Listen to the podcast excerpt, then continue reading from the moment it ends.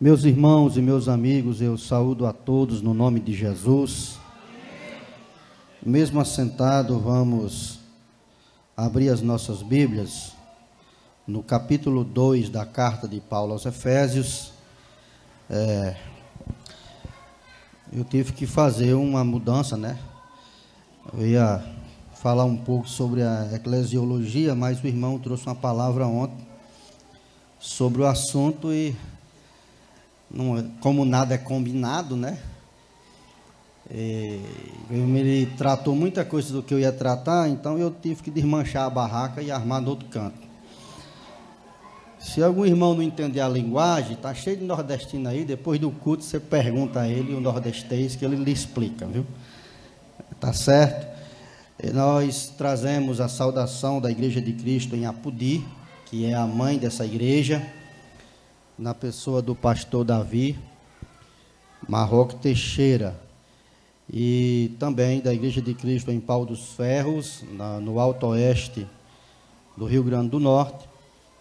E quero dizer da minha alegria por estar aqui com os irmãos. Pela primeira vez eu estou servindo é, de maneira itinerante, né? Eu nunca fui itinerante, mas por causa de um projeto, depois eu falo sobre o assunto esses dias tive que vir passar por aqui, descer a Baixada, preguei nas igrejas.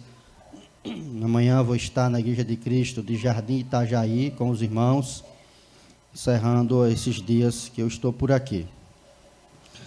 E quero agradecer a Deus por, pelo oitavo ano da Igreja de Cristo em Carapicuíba, por essa riquíssima oportunidade de rever muita gente. E é, Agradecer por essa história, né? Uma igreja que estava fora da rota, a implantação dela. Eu trabalhei muitos anos, quase 24 anos implantando igrejas. Essa foi a última. E, e não estava na rota, né? Por isso que o nome é Projeto Macedônia.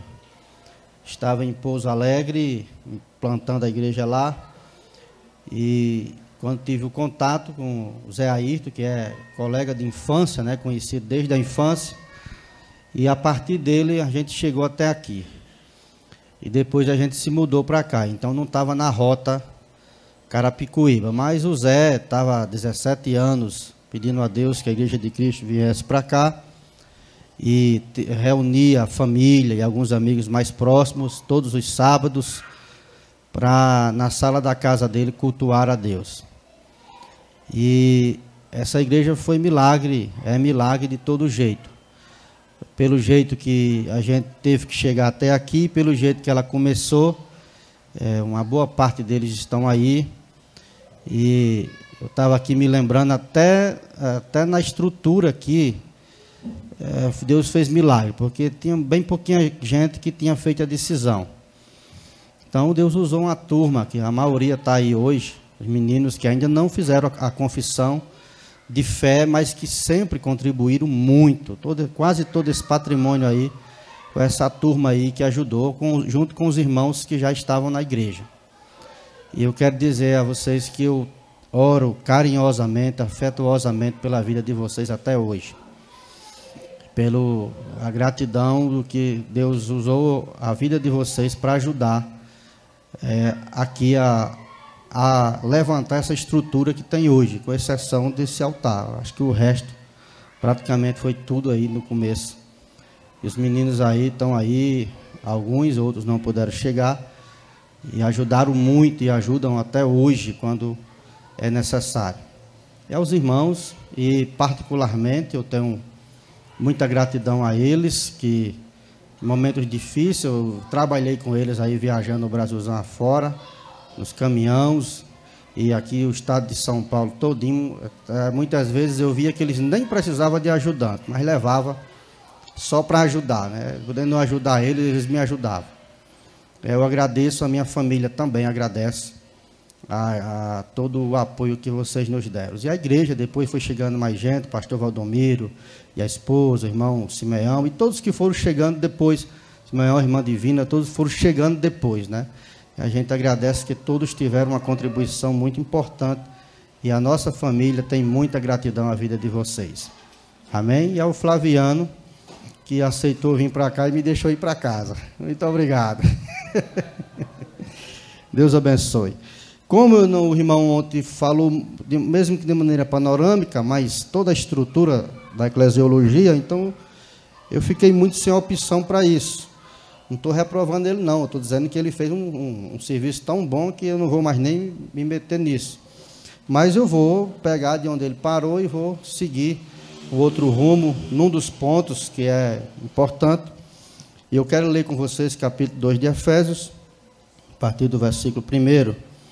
E a, a priori, eh, você não vai ver muito sentido no, na, no, no início, mas depois tenha um pouquinho de paciência que vai, você vai entender um pouquinho. Diz assim a palavra: E ele vos deu vida, estando vós mortos nos vossos delitos e pecados, nos quais andaste outrora, segundo o curso deste mundo, segundo o príncipe da potestade do ar do Espírito que atua nos filhos da desobediência, entre os quais também, entre os quais também todos nós andávamos outrora, segundo as inclinações da nossa carne, fazendo a vontade da carne e dos pensamentos. E éramos por natureza filhos da ira, como também os demais. Mas Deus, sendo rico em misericórdia, por causa do grande amor com que nos amou, estando nós mortos em nossos delitos, nos deu vida juntamente com Cristo. Pela graça sois salvos. Juntamente com Ele nos ressuscitou e nos fez assentar nos lugares celestiais em Cristo Jesus, para mostrar nos séculos vindouros a suprema riqueza da Sua graça em bondade para conosco, em Cristo Jesus. Porque pela graça sois salvos mediante a fé isso não vem de vós, é um dom de Deus, não vem das obras para que ninguém se glorie. Pois somos feitura dele, criados em Cristo Jesus, para as boas obras, as quais Deus de antemão preparou para que andássemos nela. Amém. É, uma das coisas que foi dita ontem é a respeito da, da responsabilidade da igreja de anunciar a palavra. E eu quero partir é, do princípio dessa desse ponto para frente. E a pergunta é: qual palavra? Qual é a palavra que a igreja carrega? O apóstolo Paulo, é, no capítulo é, 3 de Éfeso, mais na frente, aliás, 3 de Timóteo, 1 Timóteo. Paulo fala desse dessa responsabilidade e do que é a igreja. Ele diz que a igreja ela é a glória de Deus, é uma fortaleza inexpugnável, baluarte, né? coluna da verdade, baluarte, e é isso que a igreja é. Então a igreja carrega em si o, o ofício do anúncio da palavra de Deus. Ela foi posta no mundo como um candeeiro ardendo, como uma luz acesa. E ela carrega em si a obrigatoriedade de anunciar a palavra de Deus.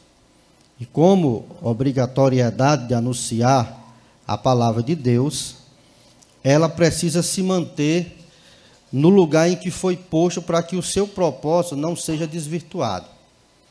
E o irmão ontem fez o paralelo da igreja de Atos dos Apóstolos, aquela do capítulo é, 2 e é o versículo 42, quando Lucas está descrevendo o jeito de viver da igreja primitiva. E quando a gente vê aquele jeito de viver da igreja primitiva, e a gente chama aquilo para os nossos dias, a gente faz a, a, a pergunta que ele fez ontem: o que é que aconteceu com a mensagem da igreja, com a vivência da igreja, que hoje é tão diferente? E a igreja começou a, a, a essa diferença a partir de 313, quando ela foi unida ao Estado. Nunca deu certo a igreja se unir ao Estado, sempre tem problema. Quando Constantino astutamente inventou de ser crente, nunca foi, E aí tornou a religião perseguida na religião oficial do Estado. E agora quem era perseguido tornou-se perseguidor. Basta você olhar a história da igreja e você vai ver os problemas que isso trouxe à igreja. E a partir daí, muitas coisas foram desviando a igreja e a mensagem original, a palavra que foi dada por Deus à igreja, e que ninguém mais tem essa palavra, porque a palavra é revelada e é só revelada à igreja, que é o corpo de Cristo.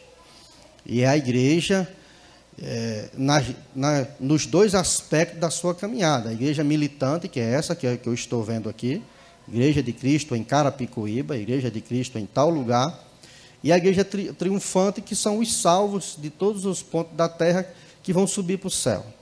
Então foi dada à igreja, e só à igreja, a palavra certa para que o povo pudesse ouvir o evangelho e ser esclarecido. Ninguém mais tem, porque é uma palavra revelada, e Deus só revela filho, não revela outro. Então Deus deu à igreja. Por isso que a igreja é chamada de candeeiro, é chamada de luz, e foi colocada no mundo que está apodrecido, sob toda essa descrição que Paulo faz aqui, e para que ela pudesse clarear as pessoas e as pessoas pudessem ver a sua situação real. Então a igreja, ela começa a se desviar do seu propósito quando ela abandona a palavra que Deus deu a ela. A palavra não muda. Igreja não é um simples ajuntamento de pessoas, como foi dito aqui na, na, na ministração. Não deve ser plateia. Não deve se juntar com o intuito de ser plateia, com o intuito de ser ajuntamento. A igreja se reúne com um propósito definido. Ela se reúne para manifestar a glória de Deus. E ela manifesta a glória de Deus quando ela entrega ao mundo a palavra que Deus deu. Então você vai ver no capítulo 2, versículo 42, qual era o jeito de viver da igreja. E Lucas diz: perseveravam na doutrina dos apóstolos. O que é que é isso? Qual é, qual é a doutrina dos apóstolos? O que é que eles pregavam? Então, quando você vai ler Atos, você vai ver qual era o estilo de mensagem dos apóstolos. E não mudava, era a mesma mensagem. Eles só usavam palavras diferentes, porque os contextos eram diferentes, mas os, o, o quatripé, né, os, os quatro pilares que foi lançada a mensagem do Evangelho era o mesmo. Foi o mesmo no capítulo 2, quando 3 mil pessoas se converteu. Foi o mesmo no capítulo 3, quando alguns dizem que foi 2 mil, passou mais 5. Mas outros dizem que, na verdade, ele está dizendo que foi mais 5 mil que se converteu. Bem, mas chegou ao número de 5 mil. Foi a mesma mensagem que Pedro usou no capítulo 10, quando ele foi à casa de Cornélio, e foi a mesma mensagem que Paulo usou no Areópago de Atenas, quando ele ministrou para aquelas 22 mil pessoas. Primeiro na praça, levaram ele para o Areópago. O Areópago cabia muita gente, ficou lotado. E Paulo anunciou a, a palavra do mesmo jeito. Quais eram os quatro pontos? Primeiro, a encarnação de Cristo. Segundo, é, a vida ministerial de Cristo, andou por toda parte, ele foi ungido por Deus, andou por toda parte, desfazendo as obras do, do diabo. Terceiro, a morte de Cristo. E quarto, a ressurreição de Cristo. Essa é a mensagem. Essa é a mensagem que foi dada à igreja. E só essa mensagem consegue transformar pecador. Só essa mensagem atrai pecador. Só essa mensagem liberta pecador. Só ela, mas ninguém. Então, quando se trata de igreja, você, a gente deve fazer essa pergunta, essa reflexão. Porque oito anos é ontem, então a gente se lembra de tudo. Mas a pergunta é, quando a gente olha, partindo da pergunta que o irmão fez ontem, é, é, fazendo esse paralelo da igreja de Atos dos Apóstolos para hoje, estilo de vida. E a pergunta é, qual é o nosso estilo de vida de oito anos para cá? O que mudou na mensagem? a gente deve permanecer na mesma mensagem. Hoje com oito anos e daqui a 80. É isso que faz. A igreja não deve fazer marabalismo para encher. Ela deve anunciar a palavra porque é isso que ela foi enviada para anunciar a palavra e é a palavra que liberta o pecador. E qual é a palavra? Aí Paulo faz esse esboço do capítulo 2. Na verdade, Paulo está mostrando toda a história da palavra. Aqui dentro você arranca os quatro pontos da pregação apostólica: a encarnação do Cristo, a vida ministerial do Cristo, a morte do Cristo e a ressurreição do Cristo. Está dentro de tudo isso aqui. Não tem nada fora disso aqui. E quando é que isso, que isso começou? O que, é que a igreja tem que dizer ao mundo? Tem que dizer ao mundo a realidade espiritual do mundo. Tem que dizer a eles a realidade deles. A gente não pode maquiar o evangelho. O evangelho é, na nossa expressão, nu e cru. É para dizer a realidade da pessoa e para dizer que só Deus pode tirar a pessoa dessa realidade, nada mais. Então, é, quando Paulo diz, ele nos deu vida, estando nós mortos nos vossos delitos e pecados. Preste atenção como é que Paulo está falando. Cristo nos deu vida, estando nós mortos em nossos delitos e pecados. Que pecado? Ele diz, nos quais, outrora, todos vocês andaram. Fazendo o quê? Segundo o curso do mundo. Então, quando se está tratando de mundo, não está se tratando do espaço cósmico, mas está se, se, tratando do sistema que está nas mãos de Satanás. E quem foi que botou nas mãos de Satanás? Fomos nós. Fomos nós. Quando o nosso representante lá no Éden é, quebrou a ordem de Deus, ele entregou tudo nas mãos de Satanás. E é curioso isso, porque o que Satanás queria é ser o que nós somos. Porque a gente imagina que Satanás é inimigo de Deus. Deus não tem inimigo, não tem páreo. Não tem páreo para Deus. Quem tem inimigo somos nós, ele é inimigo das nossas almas. Porque Deus deu a, a gente o que não deu a ninguém. Deus não, Deus não bate papo com o anjo, ele dá a ordem e o anjo obedece. Não tem lá uma sala que Deus se reúne com. Oh, e aí, Miguel, como é que foi o seu dia de trabalho hoje? E você, você, anjo Gabriel, como é que foi lá? E você? E aí os judeus têm mais um bocado de anjo. É, é, Rafael, não sei quem, não sei quem. Então, tem mais um bocado que eles botam que não está na Bíblia, mas eles acreditam. Que tem mais, mais pelo menos seis querubins. E aí não há esse bate-papo de Deus com eles. Não há esse bate-papo de Deus com a criação. Deus não chega para o mar e diz, eita, hoje está bravo, viu, bicho? É bom você se aquietar, suas ondas estão muito. Nada disso. A Bíblia diz que ele determina e as ondas só vão até ali. Não tem isso. Tem. Ô, oh, só você está judiando muito com os nordestinos, tenha paciência. Não é nada disso. Então Deus não conversa com os anjos, Deus não conversa com criação, Deus não conversa com os animais. Com quem é que Deus conversava? Por que que conversava? Porque ele fez uns caras à sua imagem e semelhança. É por isso Deus nos fez com a coisa diferente dos outros. Pôs em nós o seu espírito. E fez isso para manter a comunhão. E só só teve duas coisas que Deus fez com suas mãos. Preste atenção e se segura aí. Só tem. Sabia que as duas coisas que ele fez com as mãos? O homem e a casa dele.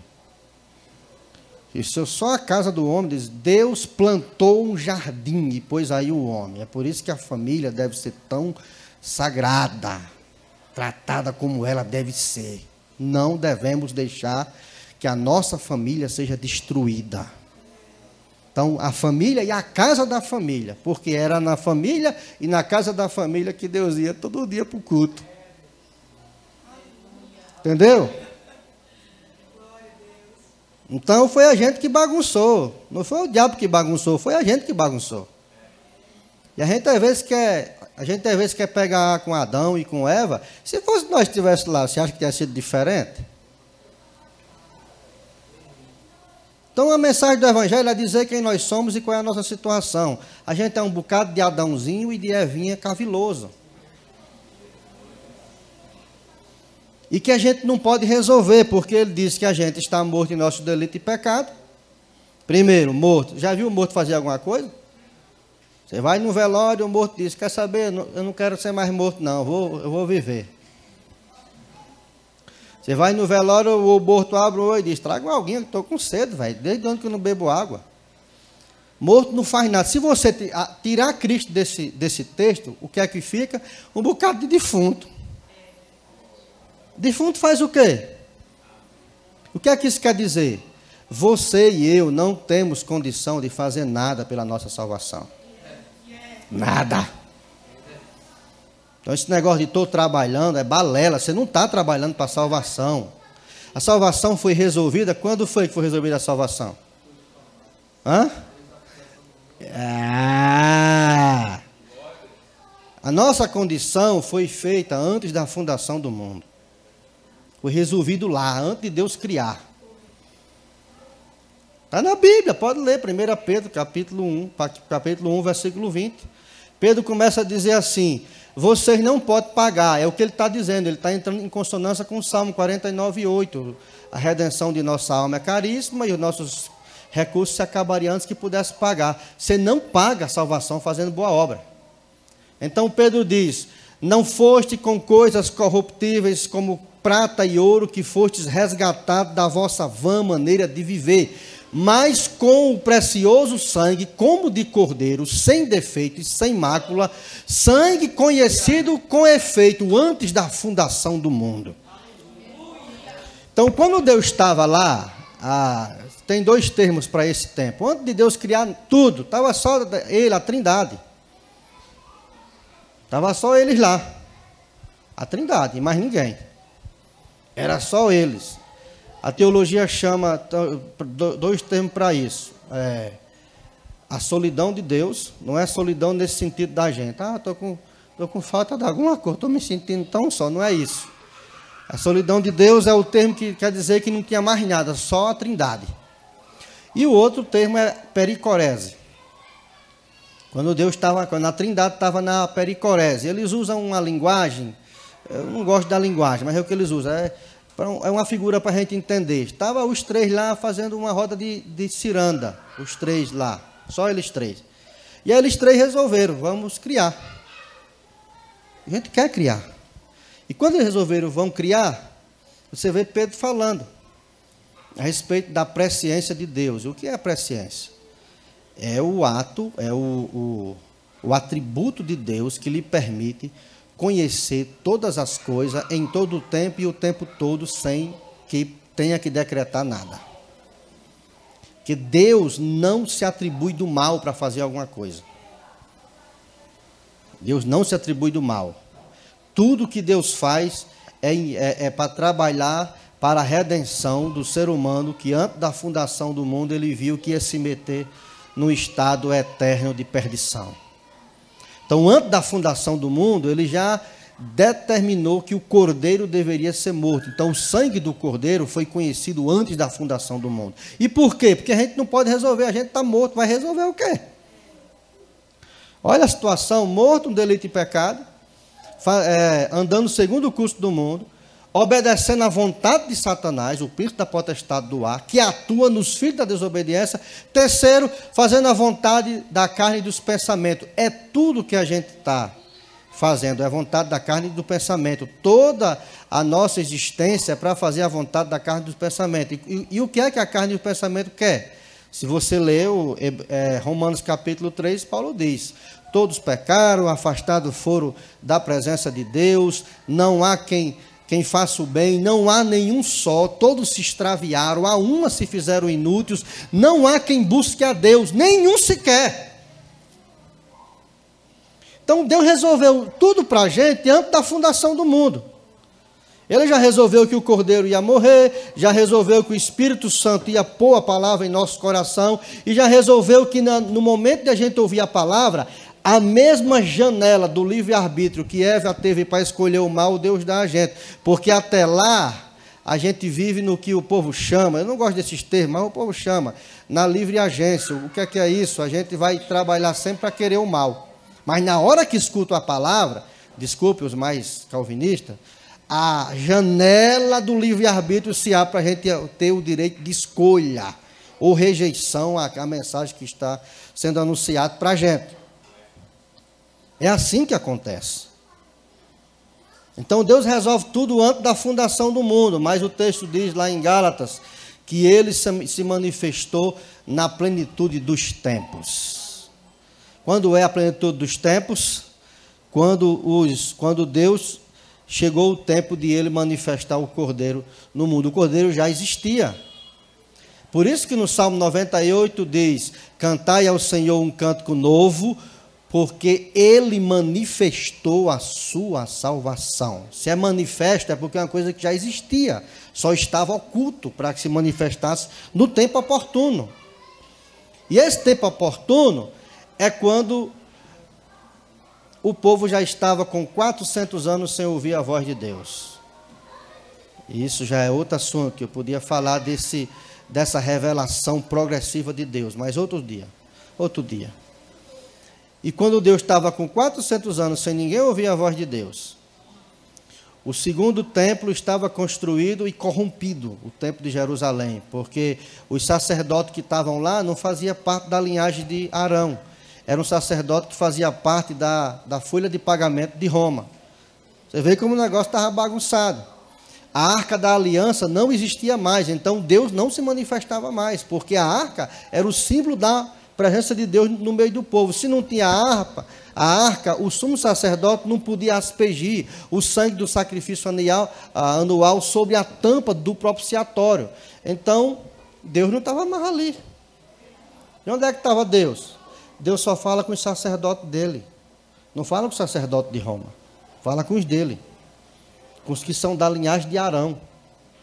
É por isso que Zacarias, quando tem a revelação do templo, que ia, que ia ser pai, o pessoal entendeu que estava acontecendo alguma coisa espiritual lá dentro, porque ele demorou a sair, e entendeu que alguma coisa estava acontecendo. E Zacarias ia sair budejando para tudo quanto era canto. Vai nascer o sumo sacerdote. Vai nascer aquele que vai anunciar o anjo do Senhor. E aí teve que ficar mudo para não sair dizendo. E fica mudo, e depois de, de, desse tempo todinho, do tempo certo, o menino nasce. E aí, onde é que o menino vai? Vai lá para o deserto, ser cuidado pelos essênios. Porque se ficasse lá dentro, o negócio ia dar errado. Depois de 40 anos, o menino, de 30 anos, o menino volta, aparece e aparece com a mensagem. Qual era a mensagem? Vocês são florzinha de Jesus? Não, era se arrependa. A situação de vocês é difícil. O machado está posto à raiz das árvores. Quem não der fruto de arrependimento vai ser cortado e lançado no fogo. Essa era a mensagem. E a sombra, porque o pessoal vê a autoridade que vinha sobre a vida dele. Por quê? Ele era sumo sacerdote de Deus por direito. E Deus fala com o seu sumo sacerdote. E quando pergunta, você é profeta? Não sou profeta. Você é Cristo? Não, eu não sou Cristo. Quem é você? Eu sou a boca, a voz dele, daquele que clama no deserto. Ele saiu do templo e está clamando no deserto. E a, o clamor dele é endireite o caminho do Senhor, porque aquele está para se manifestar. Depois de 400 anos, Deus volta a falar com a nação. E depois o Cristo aparece. E quando o Cristo aparece, ele diz: Esse é o Cordeiro de Deus que tira o pecado do mundo. E por que, que isso aparece? Porque apesar da situação que Paulo descreve, morte em vosso delito e pecado, andando segundo o curso do mundo, obedecendo a Satanás, andando na vontade da carne e do pensamento, Deus, que é rico em misericórdia, resolveu mudar a situação. Aleluia. Então, essa é a palavra da igreja. A palavra da igreja não pode ser alterada.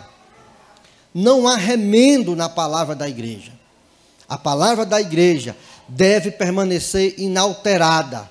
O que é pecado tem que ser abandonado e tem que ser confessado, e o Cristo tem que ser crido. O Cristo de Deus, ressurreto, que, teve que encarnar, encarnou. E por que, que encarnou? Para se cumprir a profecia, quando foi construído o segundo templo. A glória da primeira, da segunda casa vai ser maior do que a primeira. O profeta não estava falando de ouro, de prata, de suntuosidade. Os, os judeus pensavam assim. E é por isso que os meninos que saíram criança para Babilônia, quando voltaram 70 anos depois, já velhos, quando viram a casinha que Zorobabel fez pequenininha, sem nenhuma suntuosidade, começaram a chorar. Mas o Senhor disse: Você está chorando por quê? A glória da segunda casa vai ser maior do que a da primeira. Da primeira tinha a arca de madeira, a segunda tinha a arca encarnada. Ele entrou no templo e a glória de Deus foi manifesta. É o Emanuel conosco. Quando Cristo pôs os pés no templo, era o Emanuel no meio do povo, Deus conosco. E o Deus conosco está dizendo o seguinte: eu vim buscar vocês para morar comigo, porque já que vocês bagunçaram o Éden vão bagunçar a terra, eu tenho que levar para o céu. E o Cristo viveu, morreu e com a sua morte e ressurreição. É por isso que Paulo diz: morreu por causa dos nossos pecados, mas ressuscitou por causa da nossa redenção. É a ressurreição de Cristo que garante toda a parada, meu irmão. E a esperança da igreja está fincada nesse quadripé, nessas quatro colunas, e sobre essas quatro colunas, na coluna do Cristo vivo, que encarnou, que viveu, que morreu e que ressuscitou, a igreja foi estabelecida. E ela tem a palavra, ela e só ela, a igreja, tem a palavra que liberta. E a gente não deve misturar isso com nada. Isso é inegociável não deve misturar com religião, não deve misturar com política, não deve misturar com nada. A palavra é inegociável. Negociável. E aí, Paulo está falando dessas mesmas coisas nesse texto. Ele diz: Você estava desse jeito. Então você não podia resolver nada. Então Deus, que é rico em misericórdia, por causa do seu grande amor, já pensou amar o cabo antes do cabo nascer? Só Deus que é presciente. Ele olha para o João Bolso de Lima e diz: esse, esse vaso ruim. Eu amo esse vaso ruim. Essa vazia, eu amo essa vazia. E vou prover todos os meus para essa vazia ser salva. Aí ele manda o Cristo. O Cristo faz toda a sua obra. Ele estabelece a igreja atravessa dois mil anos, e depois de dois mil anos, numa calçada fria à noite, tá eu lá fumando cigarro depois da janta, e ele vem e diz: Ô oh, coisa ruim, defuntão, eu te amo e quero lhe dar vida, defuntão. A obra da cruz foi feita por você. Eu quero restaurar em você a imagem e semelhança que foi perdido no Éden. E esse negócio é sério, não fica aqui na terra, não. Esse negócio é no céu. Que depois da ressurreição ele diz: Ó, oh, vocês façam o serviço aí, porque eu vou ali e volto já para levar vocês. E a gente diz: Mas já passou dois mil anos. Passou dois mil anos para mim, mas para quem é eterno não passou, não. A questão é que o nosso relógio, ele é contado pelo Cronos. O de Deus é pelo Kairos, velho, não é eterno. Para Deus não passou tempo algum. Você quer ver? Onde é que nós estamos? Onde é que nós estamos agora? Hein? Fazendo sentar, todo mundo, né? Nos bancos, em pé. Vocês prestaram atenção no que foi que Paulo disse aqui? Abra a Bíblia aí para você ver. Vocês têm que ver como é que Deus vê. Isso é o Kairos. No dia que ele disse que o cordeiro ia morrer antes da fundação do mundo, ele já estabeleceu a igreja e já resolveu a questão. Preste atenção, ele não não morreu por todos para salvar só alguns, ele morreu para salvar todos. Viu? Mas nem todos o quiseram. Então, olha, que, é olha que coisa interessante. Ó, versículo 5. Estando nós mortos nos nossos delitos, nos deu vida juntamente com Cristo. Pela graça é, sois salvos. Ó, e nos ressuscitou. Você vê que todos os verbos já estão tá no passado. É, é uma ação que Deus já fez.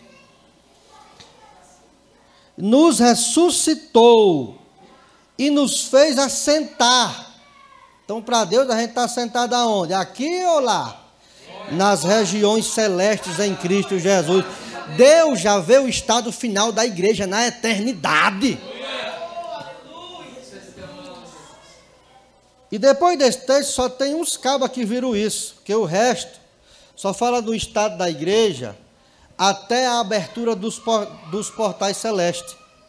Se só vê o pessoal falando, Salmo 24, levantai as vossas cabeças, portais para que entre o Rei da Glória. Aí lá em Apocalipse fala desse momento, quando ele o que é fiel e verdadeiro, com as suas roupas salpicadas de sangue, na sua coxa está escrito: Rei dos Reis, Senhor dos Senhores, e os exércitos do céu o seguem. A igreja também vem nesse momento, porque ela já tem sido arrebatada, e nesse momento, até a entrada nos portais, os outros, os outros eles revelam, mas tem os meninos de Corá, lá no Salmo 45, que ele fala, já vê o estado eterno da igreja. Eu estou vendo a rainha sentada ao seu lado, ó rei. Toda adornada de ouro puro de Ofir. Pode ler o salmo que está falando da, desse encontro de Cristo com a igreja na eternidade. Só os meninos de Corá viram isso. E é o que Deus está vendo. Nós sentados nas regiões celestiais, na eternidade. Isso é imutável a igreja vai estar na eternidade. A igreja tem essa palavra. Tem essa palavra, só a igreja tem essa palavra. Então, antes da gente dizer que o povo é florzinha de Jesus, que você vai ficar no palco e seus inimigos no chão, eu digo, ei, rebanho de Adão e Eva, tem que aceitar o Cristo, o Cordeiro de Deus tem que se arrepender dos pecados e abandoná-los, porque Deus resolveu essa parada antes da fundação do mundo. Está resolvido. É por isso que quando o negócio é tão medonho, eu vou usar essa palavra, se souber o que é medonho, depois pergunta aos nordestinos que eles dizem. O negócio é tão medonho de um jeito, velho, que Deus não transforma só em servo. Porque servo você pode pedir para dar baixa na sua carteira. Não tem ex-servo, ex-patrão, ex-empregado, ex-mulher. Ele transforma em filho. Tem ex-filho? Tem. Tem ex-filho? Tem. Filho pode até se tornar pródigo, mas antes de morrer, o pródigo volta porque os dons e a vocação são irrevogáveis. Ele salvou e acabou. Ponto. Amém? Então que Deus abençoe os irmãos. Eu vou encerrar, que eu estou cansado. Eu estou pregando há bem dez dias. Deus abençoe os irmãos. A igreja tem essa palavra. Não, não, não saia disso que não dá certo. Saia disso. O povo vem, muita gente vem na igreja querendo arranjar um carro novo, um emprego novo. Essas coisas se resolvem, meu filho, a partir do momento da redenção. A redenção coloca todas as coisas no seu lugar.